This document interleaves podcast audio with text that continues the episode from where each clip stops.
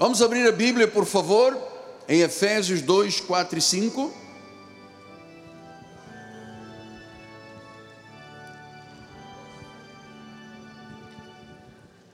O tema de hoje é Mas Deus nos deu vida. Capítulo 2 do livro de Efésios, esta carta maravilhosa, importante, profunda, muitas vezes instigante intrigante.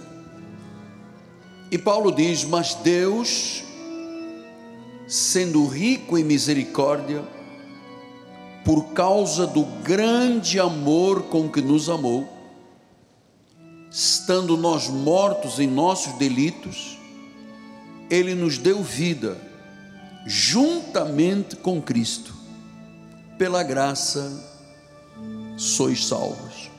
Que esta palavra abençoe todos os corações aqui presentes e aqueles que estão à distância pelas mídias sociais. Vamos orar ao Senhor.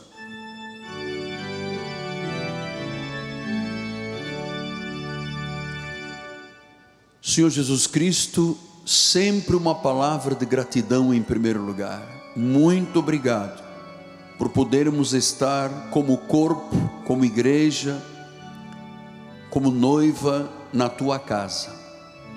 E sempre com um desejo de crescermos na graça e no conhecimento de Deus. Por isso, Senhor, aquilo que eu recebi de Deus, eu entregarei à igreja. Estou absolutamente certo que esta é a tua vontade, porque tu já me inspiraste para eu escrever o sermão. E agora, Pai, eu vou abrir a minha boca, as cordas vocais abençoadas, a mente totalmente a mente de Cristo, o coração circuncidado. Eu vou semear esta semente da palavra no coração do teu povo.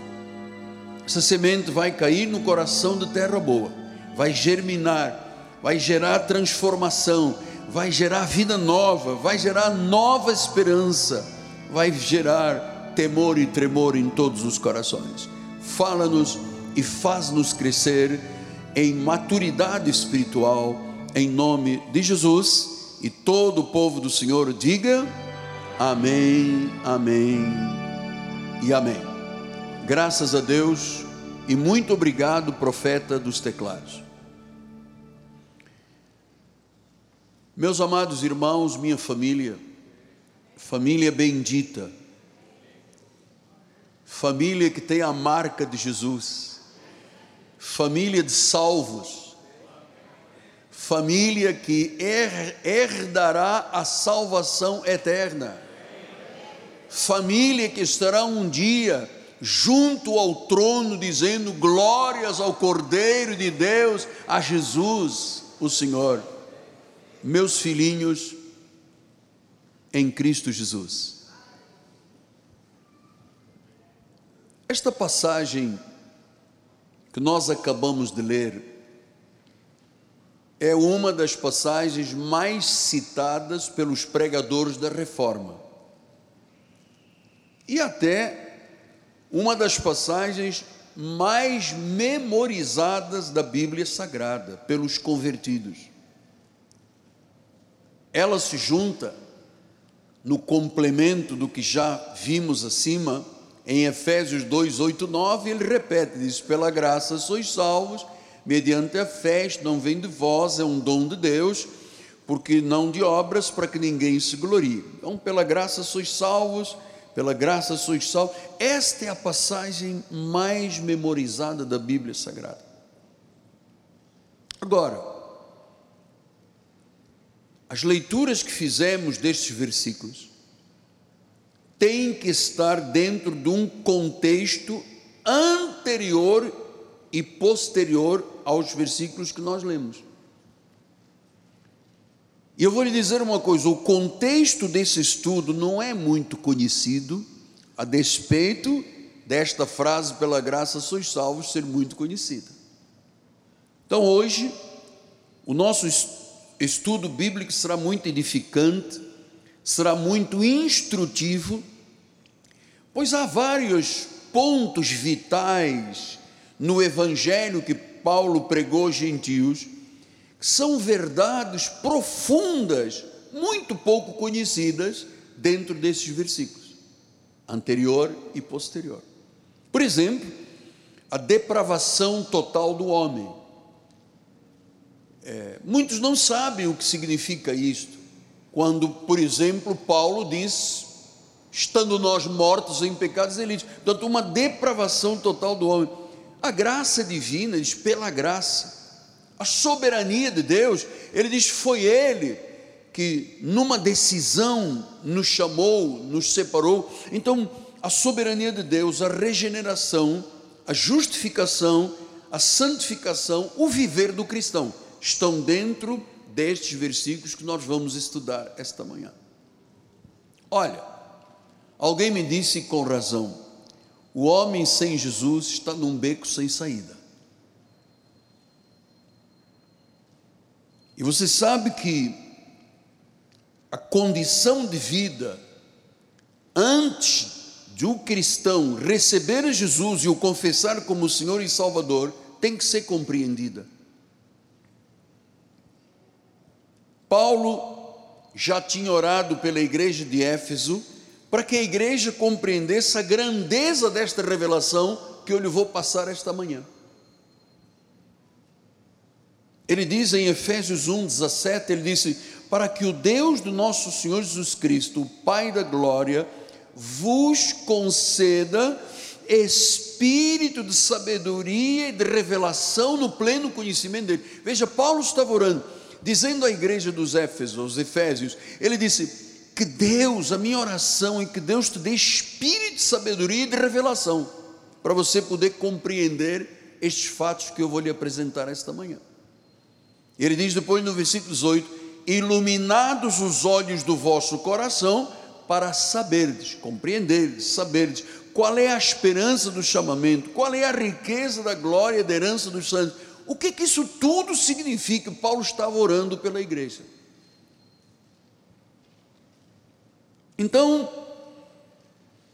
entender que o poder que levantou Cristo dos mortos é o mesmo poder que nós temos, veja adiante, Versículo número 19: Qual a suprema grandeza do seu poder para os que cremos, segundo a eficácia da força do seu poder, o qual exerceu ele em Cristo, ressuscitando entre os mortos, fazendo sentar à direita nos lugares celestiais, acima de todo o principado, potestado, poder, domínio, de todo homem, de todo nome que se possa referir, não só no presente século, mas também no vindouro, e pôs todas as coisas debaixo dos pés para ser o cabeça sobre todas as coisas e deu esse poder à igreja, qual, a qual é o seu corpo, a igreja, é a plenitude daquele que tudo enche em todas as coisas. Então, Paulo fez esta oração. É preciso conhecer profundamente, é preciso ter sabedoria, é preciso ter olhos espirituais iluminados para que você compreenda o significado do Evangelho, de quem é o Deus que você serve, da sua soberania, e não andar fragilizado, vivendo neste mundo aos trancos e barrancos, um dia bem, um dia mal. Quando você tem olhos espirituais iluminados, você compreende o significado da vida poderosa com Cristo. Paulo disse isso em Filipenses 3,10: para o conhecer e o poder da sua ressurreição e a comunhão dos seus sofrimentos, conformando-me com ele na sua morte, para o conhecer. Se você conversar com um crente da lei judaizante, da maioria dos ministérios, e eu tenho aqui no meu escritório a estatística, quem são as pessoas que mais nos acessam, que mais procuram o nosso ministério, que mais andam nas nossas redes sociais, são pessoas de denominações grandes no Brasil, mas que geram não a revelação, não a sabedoria, não a compreensão, não o conhecimento de Jesus, geram uma vida de medo, de escravidão.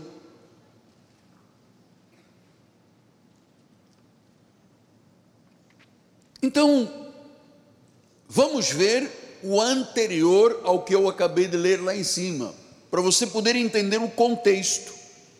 Porque se você lê um texto isolado na Bíblia e não conhece o contexto, você arranja um pretexto. Você não conhece Deus de verdade, não o temerá de verdade, não viverá de verdade a vida espiritual. Então, Paulo disse isto, Efésios 2, 1 a 3. Lembra que eu disse? Esta frase, pela graça sois salvos, é a mais conhecida da, do Evangelho. Todavia, o anterior a essa palavra é que nós temos que mergulhar fundo para entender o contexto todo. Olha lá, Efésios 2. Ele vos deu vida, estando vós mortos nos vossos delitos e pecados, nos quais andastes outrora, segundo o curso deste mundo, segundo o príncipe potestado do ar, segundo o espírito que agora atua nos filhos da desobediência, entre os quais também todos nós andamos outrora, segundo as inclinações da carne, olha aí, fazendo a vontade da carne e dos pensamentos, éramos por natureza filhos da ira, como também os demais. Então, você veja que este é o estado de quem não tem Jesus no coração. Tínhamos uma dívida com Deus eterna. Tínhamos uma dívida impagável com Deus. Nós não teríamos capacidade de pagar o preço para a nossa absolvição, para o nosso perdão, era impagável. Por quê? Porque a condição do pecador, ouça isto que o seu tutor lhe ensina esta manhã, não se distraia. Por que, que a situação do pecador é tão problemática, é um beco sem saída? Porque Paulo está comparando o incrédulo a um morto. Venha para o versículo primeiro, meu bispo amado. Versículo primeiro, aí. Ele vos deu vida, estando vós. Então diz que a vida incrédula é comparada a um morto. A pessoa está morta. Por quê? Porque o pecado original infringiu uma ferida fatal no homem, o matou. Por um homem, Adão, veio a morte. Então o pecado infringiu uma ferida mortal no homem. O estado do homem passou a ser um estado decaído, de depravação, mortos espiritualmente. E o morto espiritual não é que ele esteja morto sem vida física, ele está vivo, mas a sua condição espiritual é de morte. Por isso o pecador é insensível à realidade de Deus. Porque está morto. Às vezes você fala com uma pessoa, pega a Bíblia, dá o seu testemunho, mostra quatro, cinco versículos bíblicos e a pessoa diz: Isso não me diz nada, porque ele está insensível, ele está morto espiritualmente, ele está num estado decaído, sem esperança, sem Deus. Olha o que diz o versículo 12: naquele tempo que estávamos mortos em pecados e delitos, fazíamos a vontade de Satanás, éramos como os demais filhos da ira, naquele tempo passado, disse Paulo, estavas sem Cristo separados da comunidade de Israel, éramos estranhos às alianças da promessa, não tínhamos esperança, beco sem saída, não tinha esperança. Éramos estranhos, estávamos afastados, estávamos separados, não tínhamos esperança. Qual era a esperança que eu tinha quando eu fui da Igreja Católica Apostólica Romana, que rezava o rosário, repetia uma, duas, três vezes por dia? apenas um gestual maquinal, um ritual, aquilo não provocava nada, não transformou nada na minha vida. Porque não havia esperança. Por quê? Porque estávamos sem Deus no mundo. Pastor, mas eu caminhei pelos caminhos do espiritualismo. Você estava sem Deus no mundo. Por isso é que você caiu no espiritualismo. Pastor, mas eu tenho eh, no meu passado um histórico como pastor, como apóstolo, que serviu na igreja romana 20 para 21 anos. É verdade, amado. Se você me perguntar o que, que de bom sobrou na minha vida espiritual na igreja romana, nada. Eu adorava ídolos condenados por Deus. Eu não sabia que atrás de cada ídolo tinha um demônio. Então, sem esperança, sem Deus, amado que está me ouvindo pelas mídias sociais, ou alguém que está aqui dentro, que ainda não teve essa revelação, minha oração é que os teus olhos sejam iluminados para você compreender, saber, ter a revelação da verdade. Basta do que se faz aí fora com o Evangelho, mas se troca o Evangelho pelo vidrinho do óleo, pelo salzinho, pela corrente, pelo sacudimento. Isso ninguém é salvo, amado, com isso. Sem o conhecimento, sem a confissão na boca do que crê no coração, do que Deus planta no coração, não há salvação.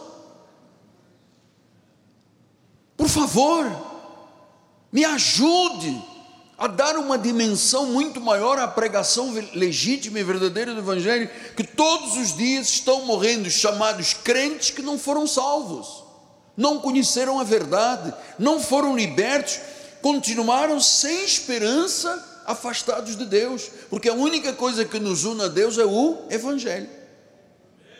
Então nós éramos separados de Deus, nós éramos incapazes de alcançar a vida por nossos méritos estávamos separados de Deus, estávamos em pecado.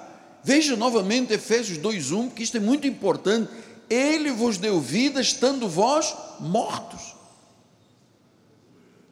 Como diz o grande reformador MacArthur, isto aqui é assustador, porque é uma situação irreversível pela capacidade humana é irreversível. Quem está morto espiritual, ele está irreversivelmente morto, a não ser que Deus lhe dê vida. Em termos humanos, é irreversível. Por isso é que nós temos que pregar o Evangelho. O senhor está entendendo isso? Por isso é que nós dizemos rádio, televisão, mídias sociais, carregar nisso. Eu vou lhe dizer, amado, por favor, olhe o seu pedido do seu pai espiritual reposte todas as coisas na igreja nas tuas mídias sociais. Tenha paciência de fazer isso. Ouviu o culto, você gravou, tem as nossas mídias, reposte, bote na, nas suas mídias, no Facebook, no Instagram, no YouTube, no Huawei, no TikTok, no, onde você estiver, ponha a igreja e a mensagem de salvação para as pessoas. Amado, você vai fazer um serviço de missionário da igreja, sem sair de casa aí mesmo no seu lugar. Você já pode, durante o culto, sem eu ver, tá? Filma. Desculpa, coisa de português. Então, filma alguma coisa, põe no Reels, põe nos Stories, põe alguma coisa. Fala de Jesus. O Brasil precisa de Jesus, o mundo precisa de Jesus, a nossa cidade precisa de Jesus, o governo precisa de Jesus, as autoridades precisam de Jesus. Mas qual Jesus? O do óleo, o do vidrinho, do sal, o do sangue, da madeira, da roupa. Qual é o Jesus do sabonete santo? Que Jesus é esse? Vamos nos engajar nas mídias.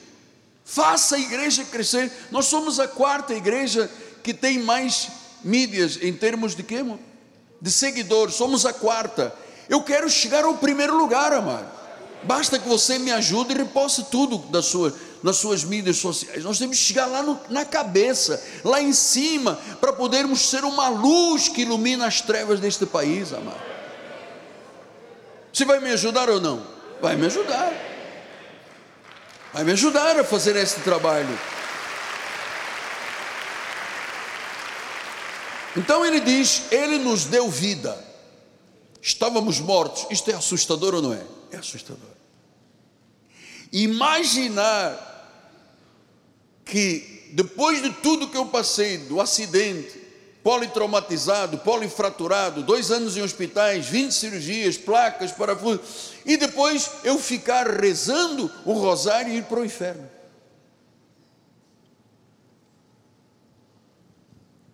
Ele deu vida.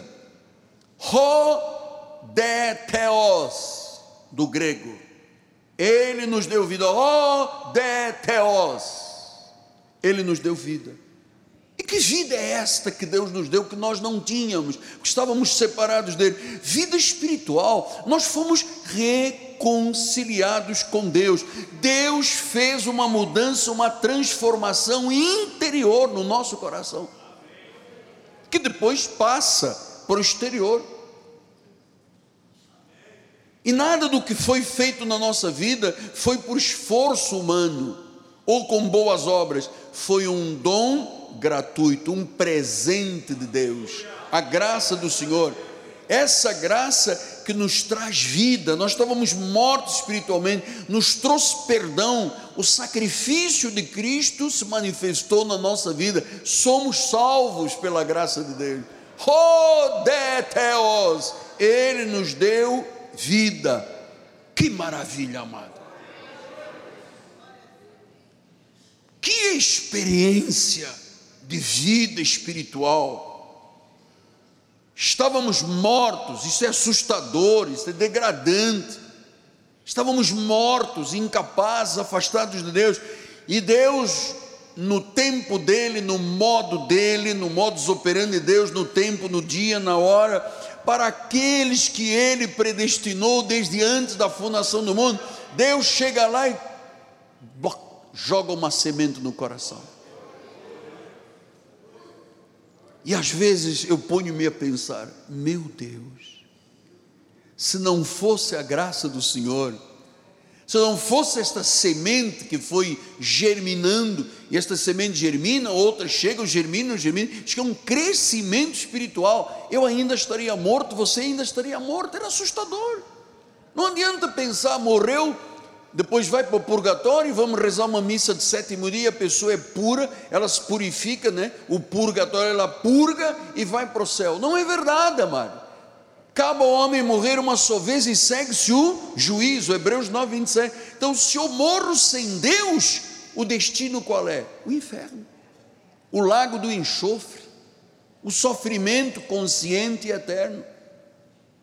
Mas graças a Deus, que Deus teve misericórdia de mim, de todos nós, Ele foi e nos buscou. Olha, aqui nós temos testemunhos de irmãos que Deus foi buscar no fundo do poço, amado.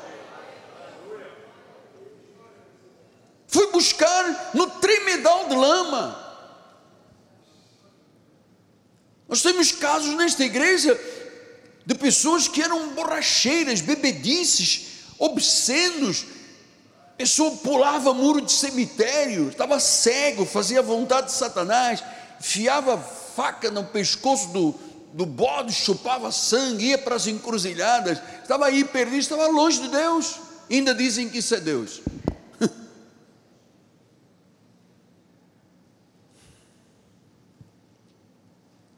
que maravilha!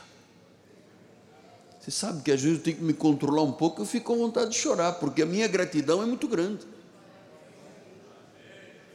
Nós não merecíamos o que ele nos deu. Naquela cruz não tinha que estar Jesus, tinha que estar o Miguel Anjo, você do meu lado, todos nós naquela cruz, ama. E ele tomou sobre si o nosso pecado, o nosso castigo, a nossa dor, a nossa doença, a nossa enfermidade, e encravou na cruz do Calvário. Ele diz: Estando vós mortos em pecados e delitos, ele vos deu vida, por suas chagas fostes sarados. Isso é uma obra eterna de Jesus.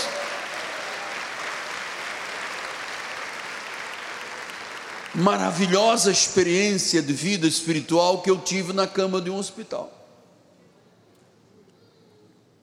O adorador de São Judas Tadeu. Nossa Senhora de Fátima, nunca existiu. Tadeu nunca existiu. Estava ali cego, me alimentando de cinzas, conforme disse o profeta Isaías, me alimentando de cinzas. Uma pessoa que come cinzas espirituais, ele vai comer o quê? Morte. Jesus disse em João 10, 10: O ladrão vem somente para roubar, matar e destruir. Eu vim para você ter uma mudança de vida. Eu vim para você ter vida em abundância. Vida, amado, só tem vida quem tem Jesus. Quem não tem o Filho de Deus não tem vida, só tem vida quem tem o Filho. só quem o reconhece como Senhor e Salvador, só quem confessa a Sua palavra, só quem vive verdadeiramente o Evangelho é que tem o Filho, amado. E esse que tem o Filho tem a vida. Que experiência de uma vida espiritual plena, uma vida emocional de paz, uma conexão íntima com Deus. Podemos chamar de paizinho, aba, aba, pai, paizinho querido.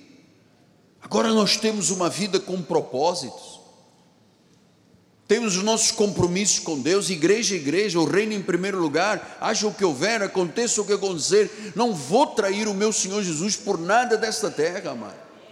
Não negar a minha fé em nada.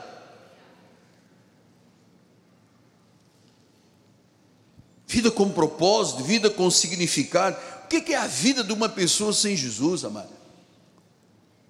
Beberrice, borrachice, orgias, sexo ilícito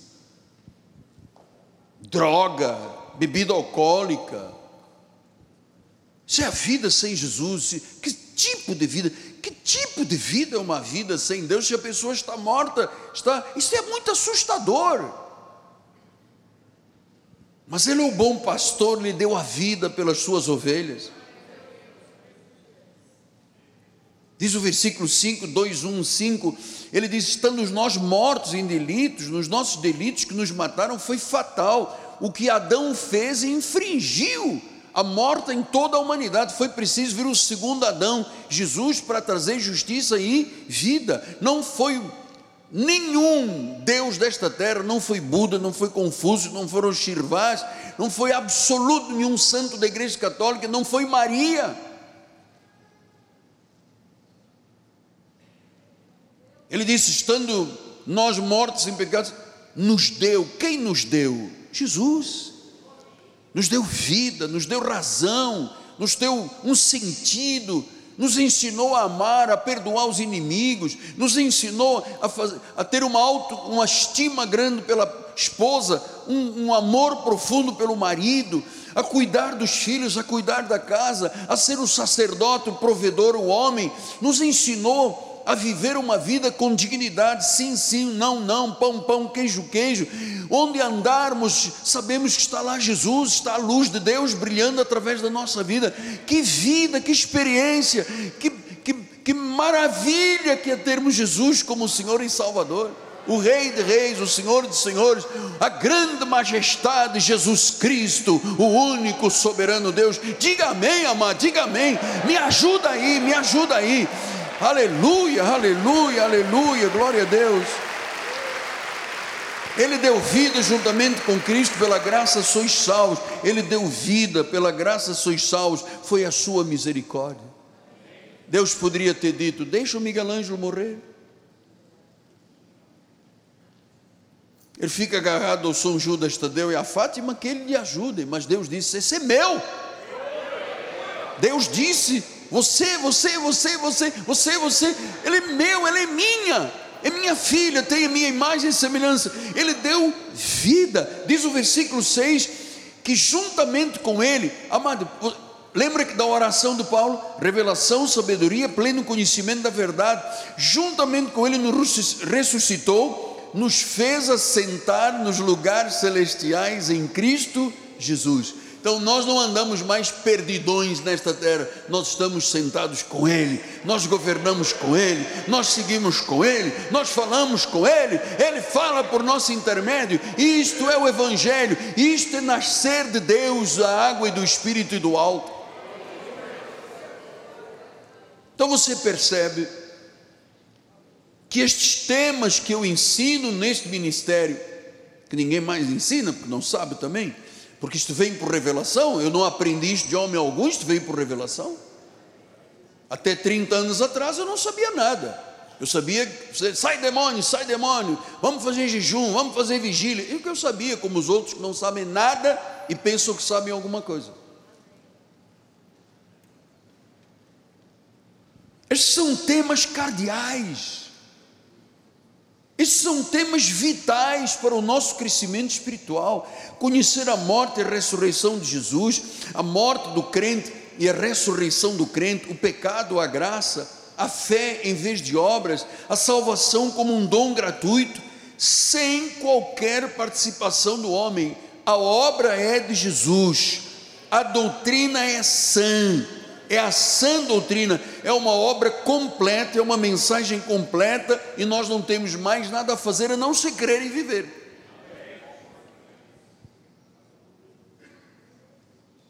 Crer e viver. Pastor, mas vocês aqui não batem com a cabeça no chão, Deus me livre, é uma fratura de crânio. O senhor não lambe o pó da terra, não, eu ponho a minha cabeça no chão, no rosto no meu pó, mas lamber o pó, ir para o monte de madrugada, achar que Deus fala lá e não fala em mais nenhum lugar, amado, isso é uma escravidão. Achar que o demônio está tendo poder, eu tenho que jejuar, porque muito jejum, muito poder, muito jejum, amado, vai dar úlcera. Essa é que é a verdade. Pastor, mas eu posso fazer um intermitente ficar sem comer de manhã para emagrecer, faça assim, vai ser bom para você. Mas não pensar que o jejum, ah, já que a igreja não tem jejum, eu vou fazer o intermitente para dar uma forcinha com Deus. Você já tem toda a força e todo o poder, amado. Você, você sabe quem é capaz de derrubar? Ninguém. Maior é aquele que está em você do que aquele que está neste mundo. Se Deus é por você, quem será contra você? Pensa direito, pensa com a Bíblia. Deus está te fazendo crescer na graça e no conhecimento de Deus. Então, se o pecador vem a Cristo, se nós viemos a Cristo, é porque o Senhor Deus, Jesus, já operou um milagre em nós da ressurreição espiritual. Por quê? Porque ele estando vós mortos, ele vos deu vida. Aconteceu um milagre espiritual de ressurreição na minha vida e na sua vida. Jesus ressuscitou você. E alguns não disseram amém. Jesus ressuscitou você. Foi por isso que você convida veio à igreja. Porque antes você estava morto, eu estava morto. Nós não podíamos viver uma vida de plenitude com Deus. Deus já operou o milagre da ressurreição espiritual. Passamos da morte para a vida. Nosso espírito foi regenerado. Tivemos um novo nascimento.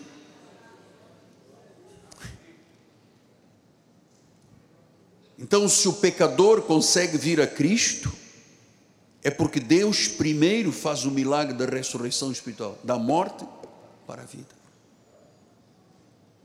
Ou seja, nós passamos a reconhecer o nosso pecado, entendemos que estamos separados de Deus, nos arrependemos. O que quer dizer arrependimento? Arrependimento não é você puxar a orelha e começar a chorar. Arrependimento é uma mudança de mente, é uma mudança de direção. Nós estamos caminhando para cá, para a perdição ainda maior. Deus nos tira dessa morte nos dá vida e muda a direção de vida. Isso chama arrependimento. Arrependimento não diz, ah, eu pequei, me arrependo, Senhor, e continuar pecando. Recebemos o dom da fé, pela graça sois só mediante a fé. Confessamos Jesus como Senhor, tivemos um novo nascimento. Amado, isto não é um evento único. Ah, nascemos de Deus, somos crentes e para por aí. Isto não é um evento único. Você vai crescer na graça, no conhecimento, vai se tornando cada dia mais a imagem de Cristo, de glória em glória, de glória em glória. E como não é evento único, sabe onde isto terminará? Nunca terminará, porque ainda que morramos, viveremos. Então não termina, não é um evento único. Eu digo, Jesus, eu te confesso, a lei diz, eu te aceito, e pronto, terminou ali. Não, isto é um processo que vai chegar até a eternidade, porque a Bíblia diz que aquele que nos predestinou, chamou, justificou e glorificou. É um processo. Pastor, quer dizer que um dia nós nos encontraremos diante do, do trono de Deus. Como é que vai ser? Vai ser conforme a Bíblia diz, sim, nós nos encontraremos. Pastor, e eu vou me lembrar da minha avó. Não, porque nós estaremos num contexto diferente, é um corpo glorificado espiritual.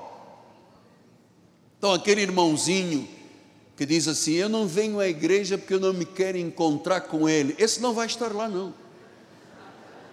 Ah, mas tira o cavalo da chuva, cara. Não vai estar lá. Ah, porque eh, eu vim à igreja, mas hum, não me cumprimentaram, fiquei muito chateado, muito chateado. Estou chateadíssimo com Deus, com a igreja, com o apóstolo, com todo mundo. Ah, meu filho, vai varrer corredor em algum lugar do inferno, mas não vai entrar, pai.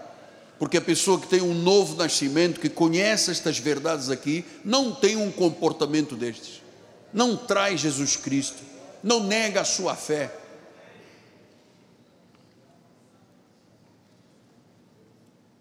Nasceu de novo. João 3,3 ele diz: Respondeu Jesus, em verdade, em verdade te digo que se alguém não nascer de novo, não pode ver, se não passar por este processo aqui que eu estou lhe ensinando.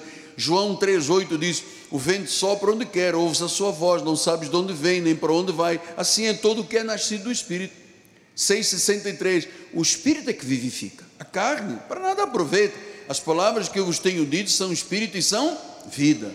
Tito 3,5 diz: Não por obras de justiça praticadas por nós. Ouça isso, não é por nada que você pratica, mas segundo a sua misericórdia segundo a sua graça, a sua misericórdia, ele nos salvou, ele, mediante o lavar regenerador, renovador do Espírito Santo. Quer dizer que nós fomos salvos, lavados e regenerados. A obra está o quê? Completa. Então Deus não fez uma parte e depois disse, agora você faz a outra. Porque sabe, né? Porque eu estou cansadão, já trabalhei seis dias, não dá agora para trabalhar mais um ou dois, então eu faço uma parte e depois vocês se virem e façam outra parte. Amado, isto é um insulto a Deus, uma ignomínia, é uma heresia. Achar que Deus não fez a obra completa, não regenerou, não lavou pelo Espírito Santo, pela palavra, não nasceu do alto, e depois dizer: temos um dia histórico Vamos batizar nas águas 300 pessoas. 300 pessoas foram ensinadas mal, dizendo que Deus não fez a obra completa, que não tomou sobre si os pecados, não encravou na cruz, e temos que ser nós agora.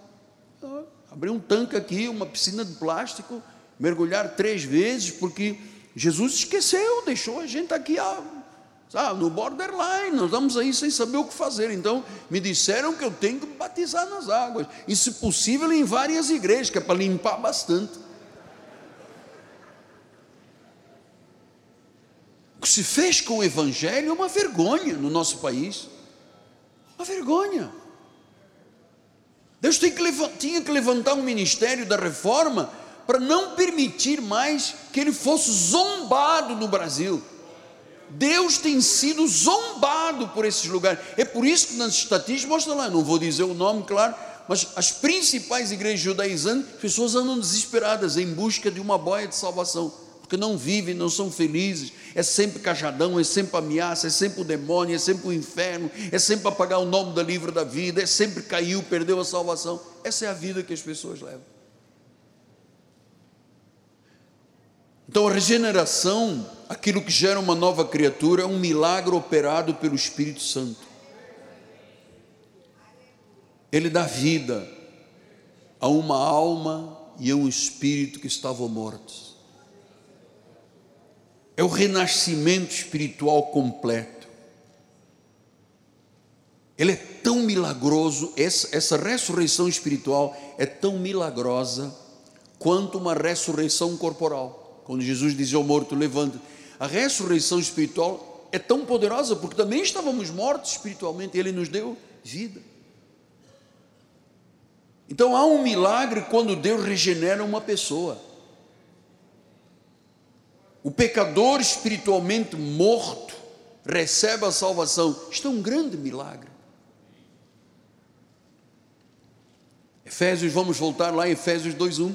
Ele nos deu vida, estando vós mortos em vossos delitos e pecados, nos quais andastes outrora. Tudo é no passado, viu? Outrora, segundo o curso deste mundo, segundo o príncipe das potestades do ar. Nós andávamos segundo Satanás. Você imagina isso? Essa era a realidade de quem estava morto. ia na cartomante para ver o que a carta de tarô dizia na leitura de mãos da cigana, na quiromante, nos búzios, fala com o morto. Eu queria saber se o meu avô está bem, é, baixa lá um negócio, é, vovô, está tudo bem. É enganando, Satanás veio para matar, roubar destruir, enganador é o nome dele. Diz que andávamos outrora, todos nós estamos decaídos por natureza. Essas são as descrições anteriores à salvação. Éramos isto, mas agora Ele nos deu vida. Então eu queria mostrar à igreja que o descrente está morto para Deus em todos os sentidos da expressão.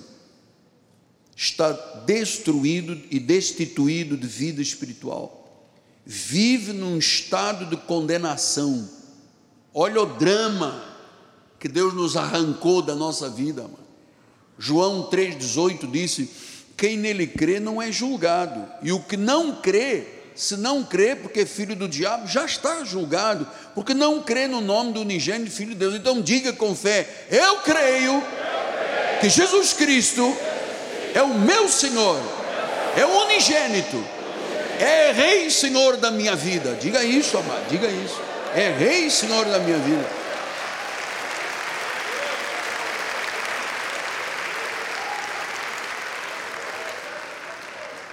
Quem não crê já está julgado. Isto é uma verdade muito dura.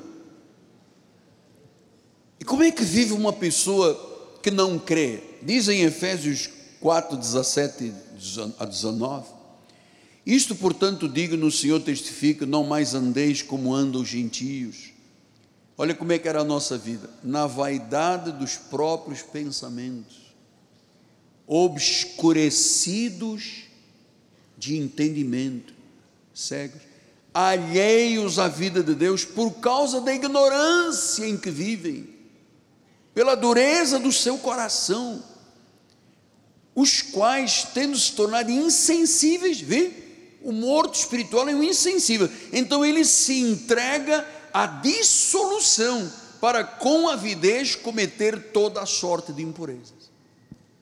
É a bebida, é o sexo, é a droga, é a prostituição, é injeta, cheira, fuma. Por quê? Porque a pessoa se entrega, ele fica insensível. Se você perguntar a uma pessoa que cheira, fuma crack, ele não vai achar que está mal, porque ele é insensível, ele se entrega à dissolução, ele tem uma avidez, um desejo de cometer impurezas. Uma avidez. Ele tem, ele tem fome, ele tem sede de praticar coisas impuras, porque ele vai dizer: Oh, é isto que me satisfaz a vida. Obscurecido entendimento, separado de Deus, dureza de coração, avidez para pecar. Uma pessoa que tem avidez para pecar, o desejo profundo de pecar, só se sente bem quando está em pecado. Por quê? Porque está separado de Deus, está alheio à vida de Deus está morto espiritual, está separado de Deus, porque a única fonte de vida é Jesus. Ah, e o pecador não tem capacidade de perceber esta verdade, não tem. Por isso é que em 1 Coríntios 2,14 ele diz: Ora, o homem natural não aceita as coisas do Espírito de Deus porque lhe são loucura, não pode entendê-las porque elas se discernem espiritualmente. Por isso é que a pessoa faz um aborto e diz: e daí? O corpo é meu. Pois a pessoa nasce com uma genitália e depois troca dizendo: Não, mas o corpo é meu, eu, eu, eu não estava errado, eu estava errado no meu corpo. Ela não vê que é loucura, ela não consegue, ela diz as coisas espirituais, igreja, Bíblia, dízimo, cantar, bater palminhas na igreja, ir de manhã e de tarde da igreja, amado, eu não entendo como é que os crentes fazem isso. Por quê? Porque isso se discerne espiritualmente.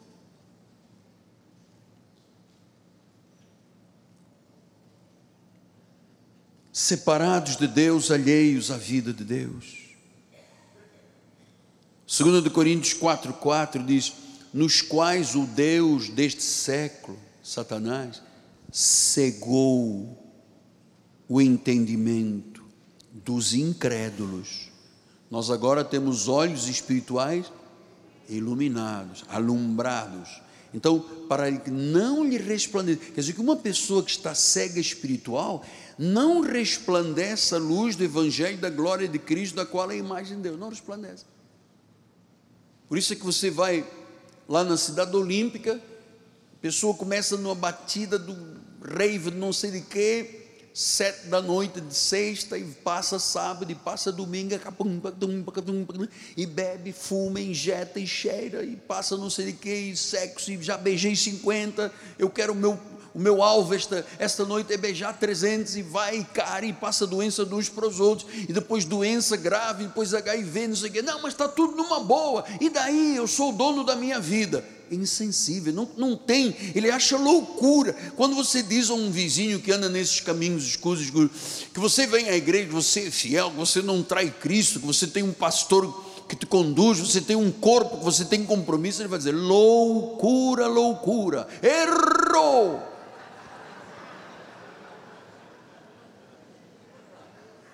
Por que, que você riu? Ô oh, louco, ô oh, louco. O Deus deste século cegou. Nós temos milhões de pessoas do outro lado. No Rio, Brasil, milhões de milhões no mundo. Por isso nosso culto está sendo traduzido, nossa mensagem para inglês, para espanhol, para italiano, para libras, tentando ver se chegamos a tribos, povos, línguas, nações, aos quatro cantos desta terra, para tentar salvar este mundo de perdição que está indo de mal a pior, amado. Os dias que estamos vivendo, filhos, são dias difíceis. O Deus deste século cegou o entendimento para que não vejam a luz do Evangelho da glória, que é a imagem de Deus. 1 Timóteo 5, 6 disse: entretanto, ah, qual eu vou conseguir ler? Entretanto, a que se entrega aos prazeres, mesmo viva, está morta. Ou seja, a pessoa pode estar numa rave, pode estar num negócio de bebida, de fumo, de sexo, não sei o quê. Ela se entrega aos prazeres porque ela está viva no corpo físico, biologicamente, mas espiritualmente ela está morta. Então a avidez, quanto mais pecado, melhor, quanto mais Satanás, quanto mais mal a pessoa tem avidez, ela deseja isso, porque ela está caminhando para o inferno. A não ser que, ou, mas Deus tenha um plano na vida da pessoa. Mesmo viva está morta. Você sabe, o morto espiritual anda como um zumbi, porque ele é pecador por natureza. Em Romanos 5,19 diz que como pela desobediência de um só homem muitos se tornaram pecadores, veja, muitos se tornaram pecadores, assim também por meio da obediência de Jesus, um só, muitos se tornarão justos.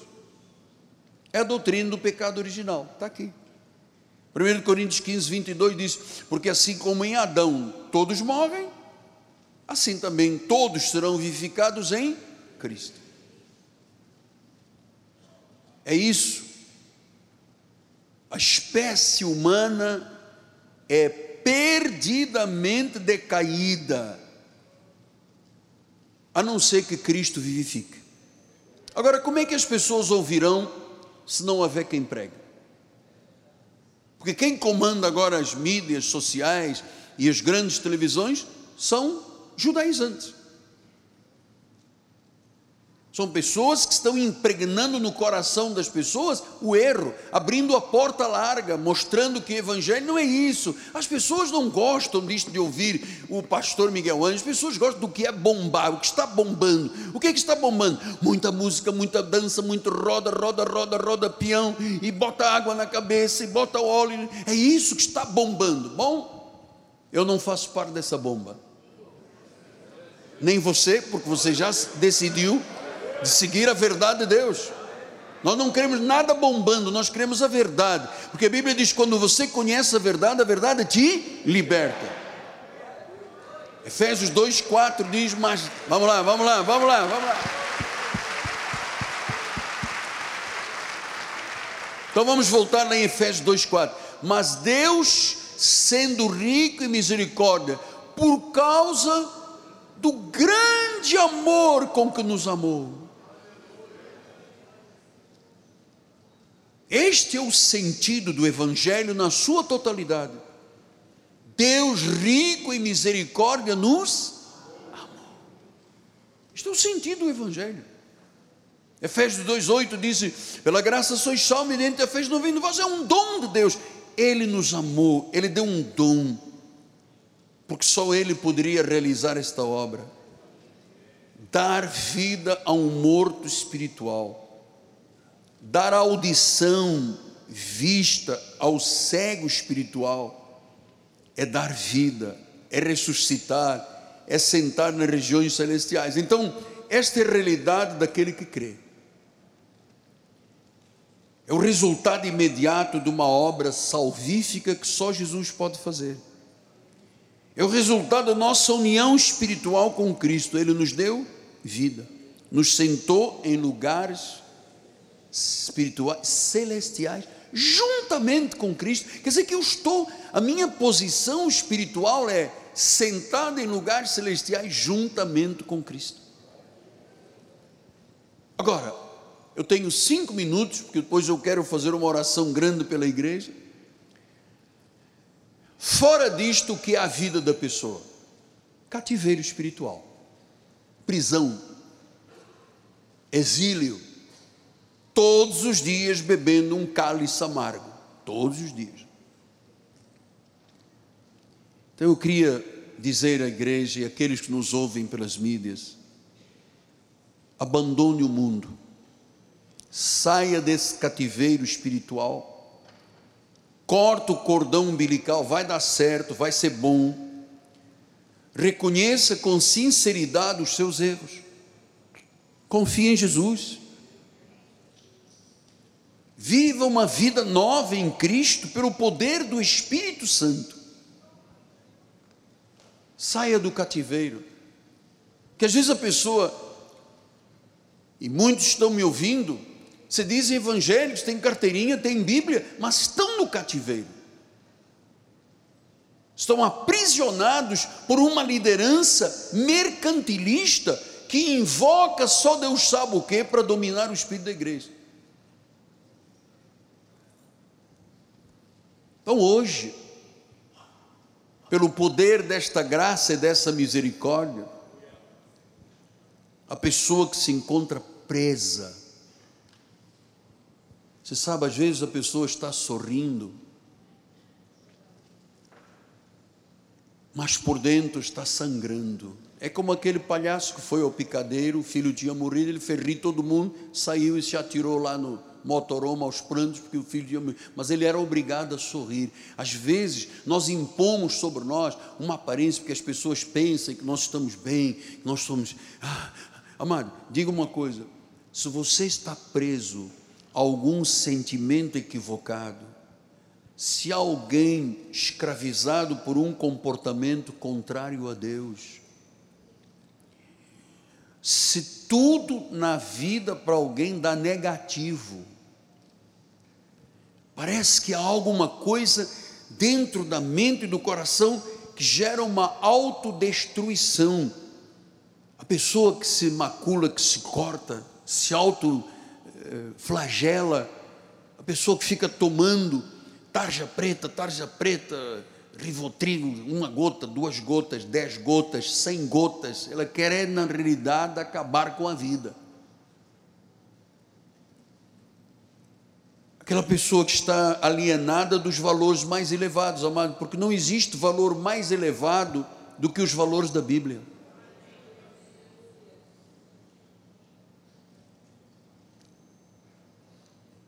Se alguém entre nós não tem saúde mental boa, razoável, certamente há alguém que não está sabendo lidar com os seus fantasmas, que tantas vezes assombram no meio da noite, a pessoa não dorme e vem aquele fantasma espiritual das trevas atormenta a pessoa, a pessoa tem lutas internas muito grandes. Aí estão os meus colegas psicanalistas, psicólogos, os psiquiatras, que a pessoa chega e diz: não sei o que, é que eu tenho, eu tenho é vontade de quebrar todo mundo, matar, de fugir, de desaparecer. Estou aí com um surto psicótico, um transtorno obsessivo compulsivo. São muitos dramas que a pessoa sozinha não tem como lidar com isto.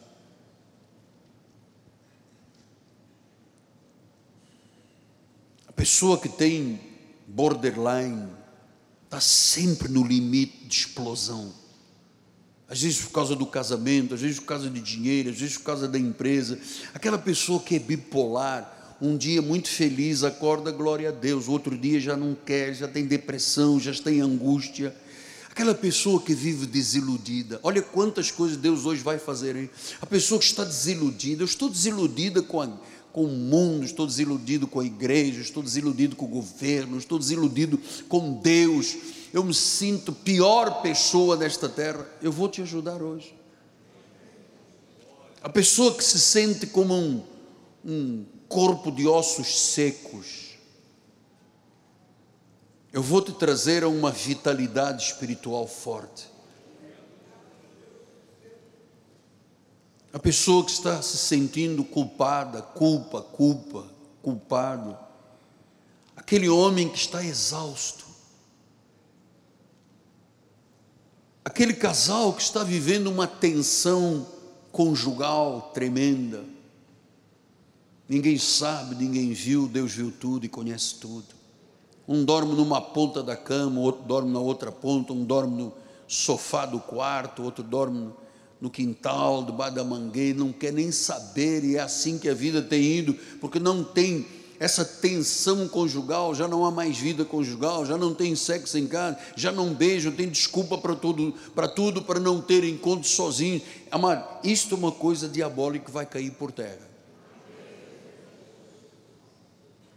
Eu sei que alguém que está aqui dentro ou pelas mídias sociais que está vivendo em perigo, sendo ameaçada de morte. Pessoas que têm feridas, que já vem essas feridas de, de, anteriores, é, uma, é como se fosse algo hereditário que chega à vida, transtorna, aflige, a pessoa não se sente feliz, não tem nem vontade de comer, de viver, de se arrumar, de tomar banho, passar um perfuminho no, no rosto. Aquela pessoa que está num ritmo um ritmo frenético, frenético de vida para ganhar dinheiro, esqueceu que tem uma esposa ou um marido em casa, que tem uns filhos, e a pessoa na luta, na luta, na luta, na luta, tentando ganhar o mundo inteiro e perdendo a sua alma. Aquela pessoa que está cega espiritual, que sempre achou que vida espiritual e igreja é a maior bobagem do mundo. Ou, finalmente, aquela pessoa que entrou em colapso. Pastor, eu entrei em colapso. Colapsou a minha vida implodi. O senhor não sabe como é que eu cheguei aqui esta manhã, apóstolo. Vim aqui porque o senhor convidou várias vezes durante a semana. Eu arranjei força onde não tinha para estar aqui hoje. Mas você sabe, você está aqui hoje em colapso e Deus vai fazer algo novo. Ele endireita os caminhos tortuosos. Agora, você tem que acreditar em milagres, amado. Você tem que acreditar em milagres. Você que passa por dificuldade, por enfermidade, parece que tudo é impossível, amado, eu vou lhe dizer: tenha fé. Acredite em algo maior, você vai vencer todos os desafios. Abra o seu coração para milagres, abra para curas inexplicáveis, oportunidades. Você merece o milagre. Abra-se hoje para algo maravilhoso que vai acontecer vai acontecer, há uma luz de Deus brilhando na tua vida.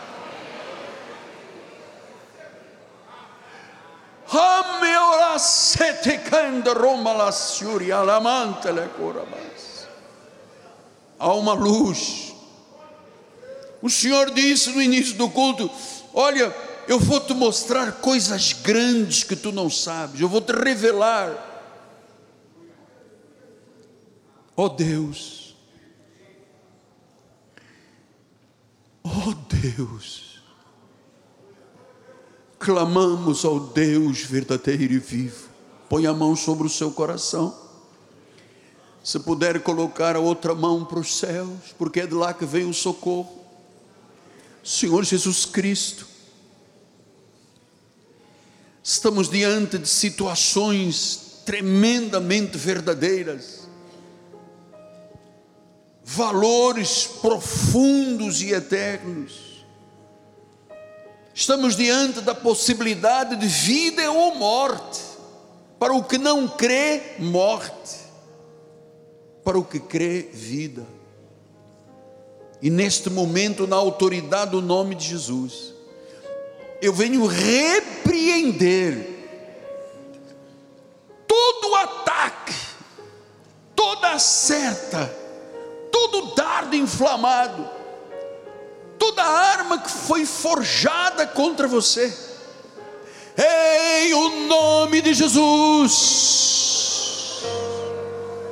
cai agora por terra enfermidade, doença, cai agora por terra que esse vale de ossos secos se transforme num exército dentro de você.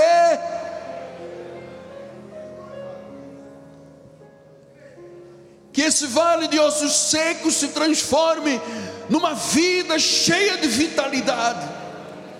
Cheia de vitalidade seja curada agora, do alto da tua cabeça à planta dos pés, seja doença física, emocional, espiritual, em o nome de Jesus Cristo, agora seja arrancado da tua vida essa raiz, esse cativeiro da tua vida.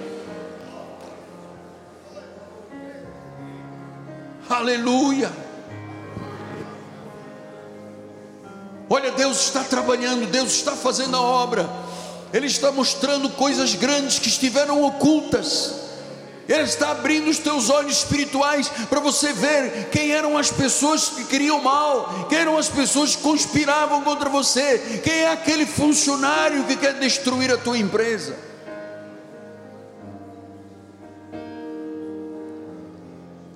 Aquela pessoa que tinha entrado num colapso, um colapso de vida perdeu o fôlego, perdeu o elan, não tem o ânimos da vida.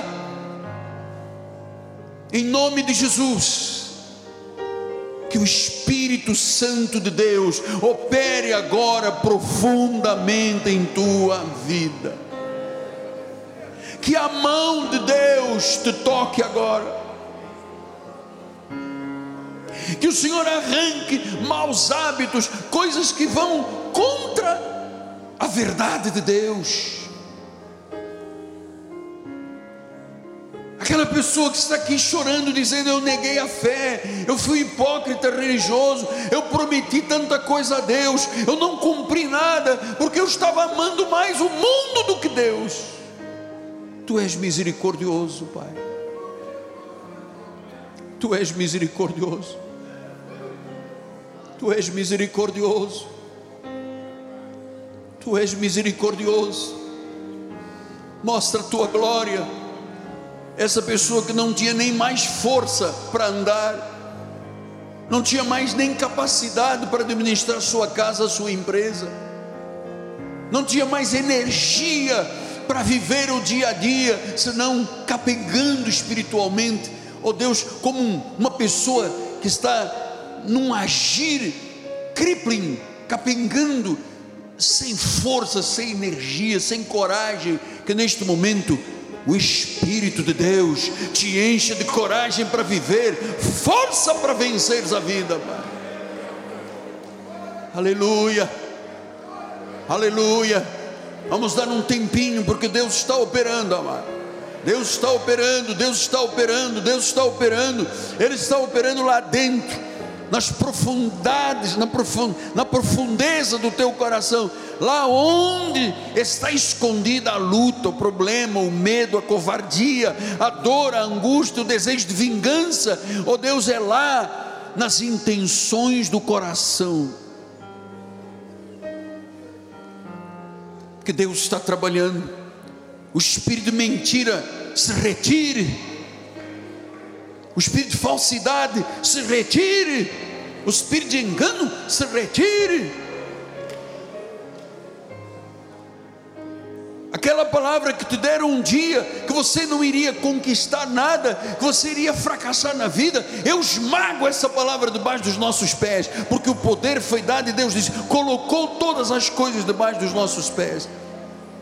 Te disseram que você não ia estudar, que você não ia ser feliz, que você não, não ia ter a sua casa, que você não ia ter o seu casamento ressuscitado, que você seria uma pessoa sempre incapaz, ignóbil, despreparada, que você não queria vencer nada. Cristo já venceu por você, amado. Cristo já venceu por você. Ele em nós é a esperança da glória. Ele em nós é a esperança da glória. Ele em nós é a esperança da glória. Aleluia. Vamos lá, vamos lá. Não resista ao poder da ordem do Espírito Santo. Não resista. Que esses ossos secos agora comecem a ter vida Comece a profetizar a sua vida, essa área que você se sentia incapaz, ferida, machucada, algum, aquele coração está aqui purgando de tanto problema, tanta angústia, tanto sofrimento, tanto desprezo, tanta traição. Esse, esse purgar do coração, seja agora com o bálsamo do Espírito Santo, o bálsamo do Espírito Santo Comece agora a cicatrizar feridas, Pai. Ou oh, você que foi lesada, você que foi abusada, está me assistindo aí pela internet, pelas mídias sociais, você que foi abusada era, quando era criança, usaram o teu corpinho e você durante muitos anos engasgada sem saber o que fazer, oprimida, chegou à vida adulta, você hoje não consegue amar ninguém, você foi vituperada no seu corpo, seja agora curado. Você que tinha a impressão que nasceu num corpo errado e que você agora teria que seguir uma outra opção sexual, essa fortaleza está esmagada em nome de Jesus.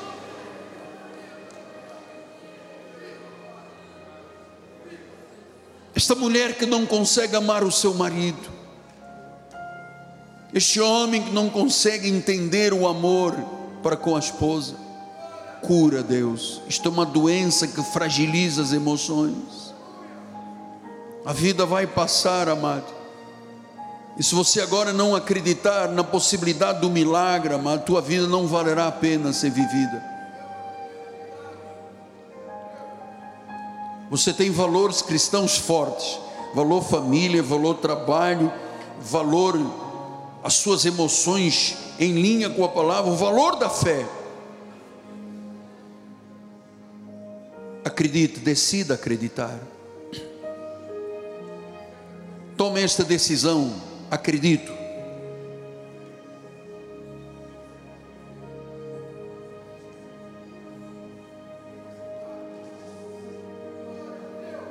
Apóstolo, mas a minha vida é como um teatro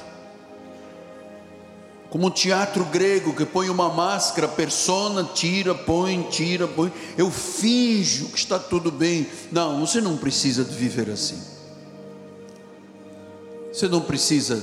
Você tem que romper com esse essa situação que te oprime. Você tem que romper. Deus vai te dar forças para você romper com aquilo que te aprisiona. Pastor, eu fui traído, eu fui abandonada olha, por um, pelo meu marido, ouça, ele não te merecia, Deus vai te dar um muito melhor.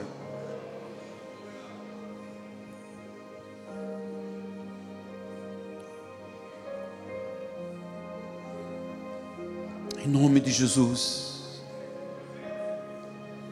Em um nome de Jesus. Olha, isso que era impossível começou agora a ser possível, amado começou agora a ser possível. Pastor, eu, eu tenho um ventre fechado, eu quero ser mãe. Em nome de Jesus, receba agora que essa maternidade se abra, que você seja uma mulher fértil, que o teu marido seja fértil, que gerem filhos e filhas.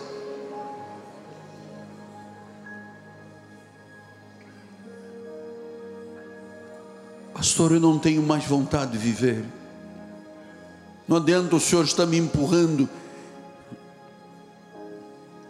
Não, você, você vai subir essa, dessa situação. Você não é Sísifo que fica empurrando a, a roda, a bola e depois vem e decai. Não. Deus te ama, Deus, Deus tem muita misericórdia por você. Você é uma pessoa muito importante. Você é uma, uma jovem importante, você é uma mulher de Deus importante, você é um homem de Deus importante, você é um idoso importante, não importa a tua idade, amado. Deus te amou de tal maneira que Ele deu a sua vida por mim e por você. O que está atormentando o teu lar, caia agora por terra em nome de Jesus. Que essa seta que voa de dia, esse terror noturno que não te deixa dormir, saia da sua vida. Essa armadilha que Satanás tinha montado, o Senhor te livrará do laço do passarinheiro. Deus já deu ordens aos seus anjos para te livrarem de pedras de tropeço.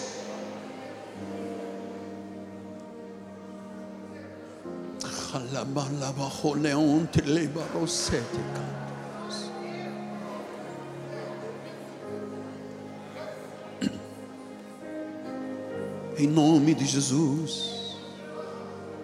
Olha aí, eu estou vendo uma igreja vencedora. Eu estou vendo homens e mulheres vencedores. Eu estou vendo anciãos vencedores, jovens vencedores, pessoas que não curvarão a sua cabeça a Baal, pessoas que dizem: Eu sou herdeiro com o crente Abraão, eu tenho a bênção de Cristo, eu tenho a imagem e semelhança de Deus, eu vou viver o melhor, eu vou ter o melhor, onde a minha mão tocar vai dar certo, onde o meu pé pisar é terra santa. Eu quero ser uma pessoa grande nesta terra, como os grandes que Deus levantou na história da Bíblia. Terás o melhor, comerás o melhor, Deus te restituirá os anos que foram consumidos pelo gafanhoto. Deus te restituirá os anos que foram consumidos pelo gafanhoto. Deus está agora fazendo órgãos novos, amado. Deus está dando agora um coração novo, pulmão novo, fígado novo, pâncreas novo, estômago novo, intestino novo. Deus está colocando células novas no seu cérebro. Deus está refazendo. Oh Deus, em nome de Jesus Cristo. Nós cremos em milagres. Nós recebemos o milagre em o nome de Jesus.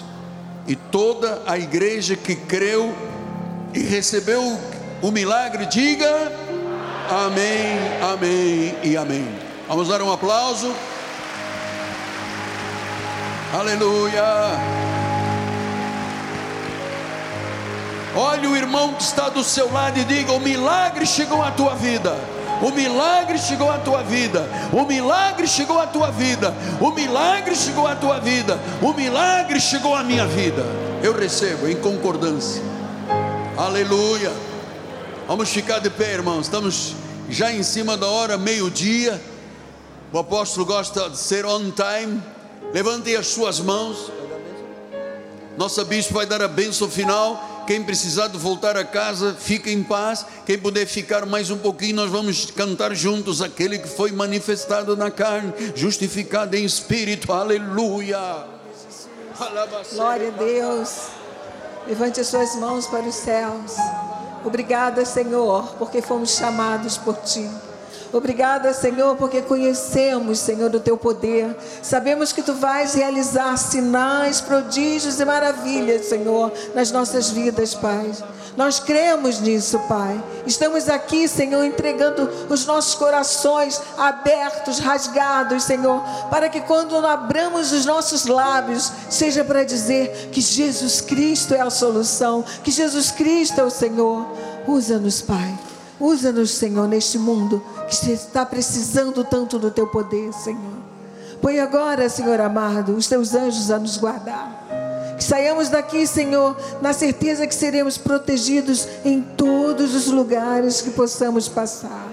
porque nós cremos nesse Deus que é maravilhoso.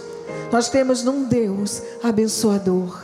E saímos daqui com um sorriso de vitória, porque aquilo que parecia impossível, Deus já fez. Aleluias, glória a Deus. Um domingo abençoado e uma semana de vitórias. Glória a Deus. O que nós recebemos do Senhor foi entregue. Você está levando algo muito poderoso para a sua vida. Chama-se a verdade de Deus. Boa tarde a todos. Glória a Deus.